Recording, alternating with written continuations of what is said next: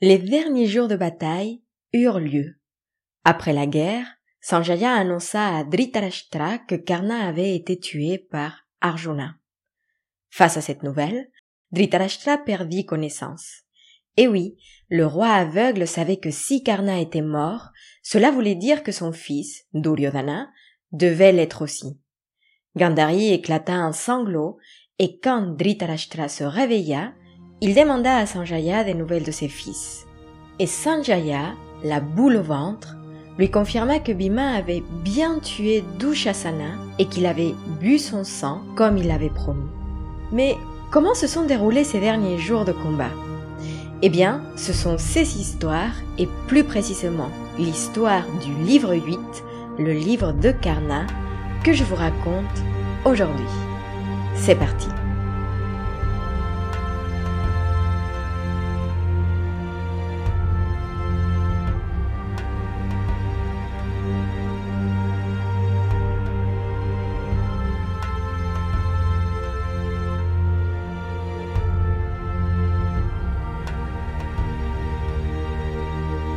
Bhishma et Drona, les anciens maîtres des Kaurava et des Pandava, ne faisaient plus partie de la bataille. Karna savait que c'était à lui de prendre les commandes de l'armée des Kaurava.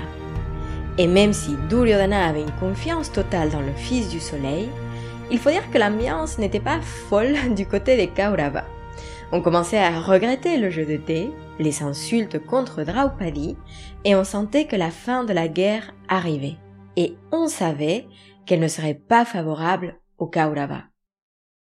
Alors, Karna se prépara pour entrer dans le champ de bataille en tant que commandant. On avait convenu que Shalia, roi de Madra, serait le cocher de Karna.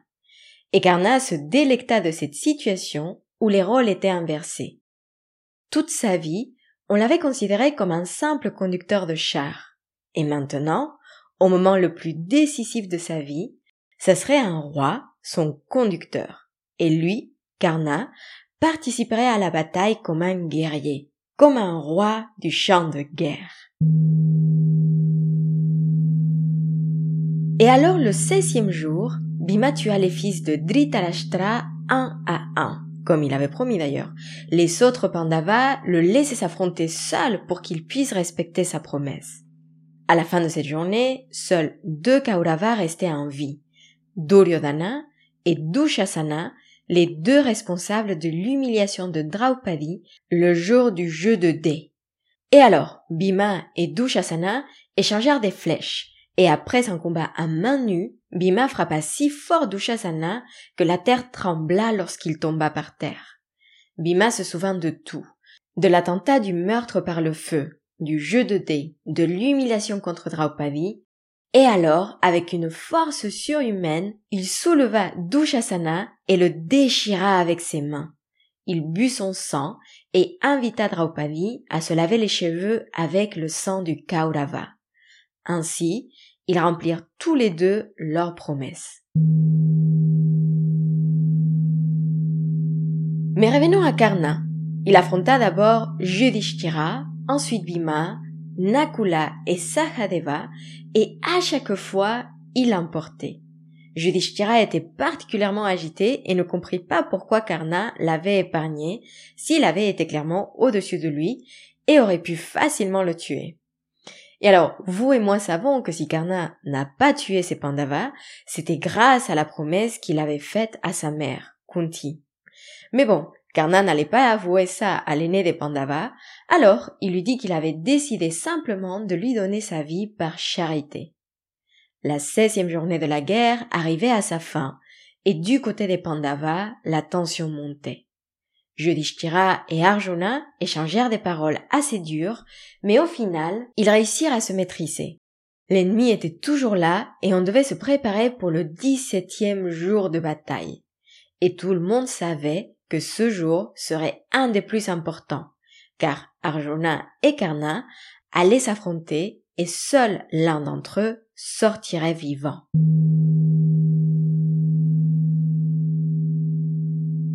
Le jour se leva et un grand silence régnait partout. L'affrontement entre Karna et Arjuna était probablement le plus décisif. le résultat de la guerre allait se définir dans ces duels. Et même si on les avait déjà vus se mesurer, se tester, cette fois-ci c'était différent. Car ce combat aboutirait à la mort de l'un d'entre eux. Karna avait perdu sa lance et Arjuna avait toujours Gandiva, son arc. Ils avaient tous les deux perdu leur fils dans la bataille. Il ne leur restait plus qu'à s'affronter. Les combats étaient acharnés. Les deux guerriers se rapprochaient petit à petit. Et, je ne sais pas si vous vous souvenez, comme promis au Pandava, le conducteur de char de Karna, le roi Shalia, essaya de déstabiliser Karna en louant les exploits et les qualités d'Arjuna. Au-delà des affrontements physiques, moi je vois ce combat comme étant aussi psychologique, comme un grand match de tennis, si vous me pardonnez l'anachronisme, où les joueurs doivent tenir sur la durée sans laisser les émotions perturber leur jeu. Mais vous vous en doutez, juste au moment où le soleil commençait à se coucher, ces sœurs de la journée où tout est si beau, où tout est une peinture, c'est à ce moment-là qu'une roue du char de Karna s'enfonça dans le sol. Et là, Karna sut que c'était son moment de partir.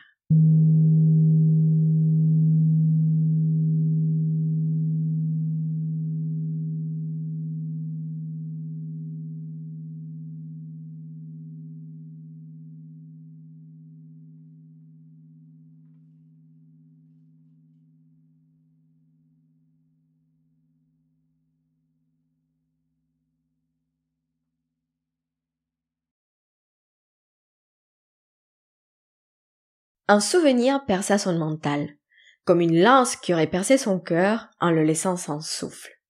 Il se souvint que quand il était jeune, Karna croisa un jour une petite fille qui pleurait parce qu'elle avait fait tomber son verre de lait par terre.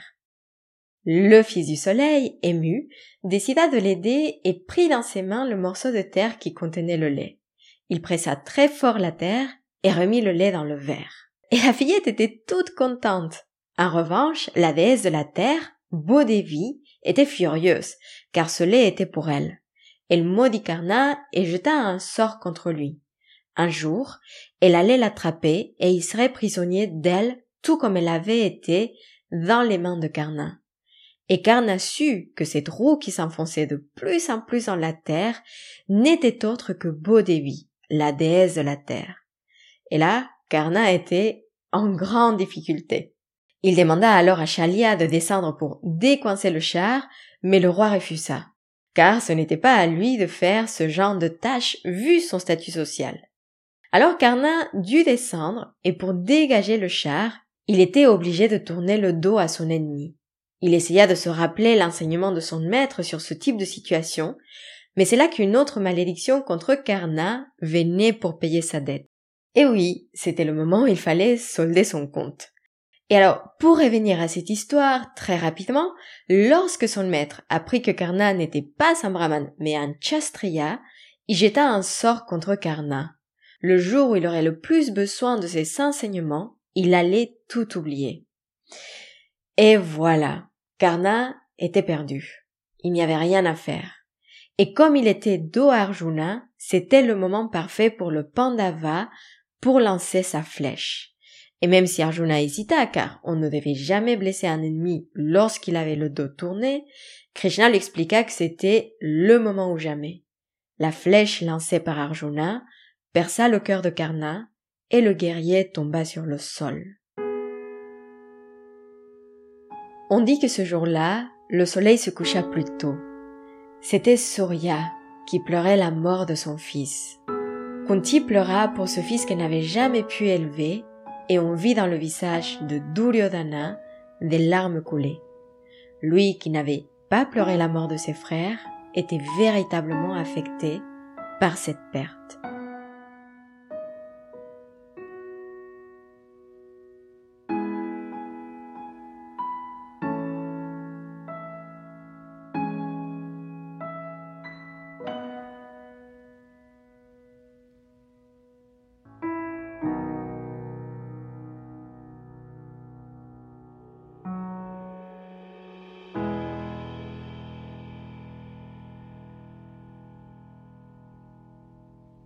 Et voilà pour aujourd'hui. Et avant de partir, je voulais justement vous parler de cette dernière image. Parce que même si Duryodhana est la représentation du Adharma, de tout ce qui va à l'encontre du Dharma, on peut quand même entrevoir son côté humain dans ses larmes.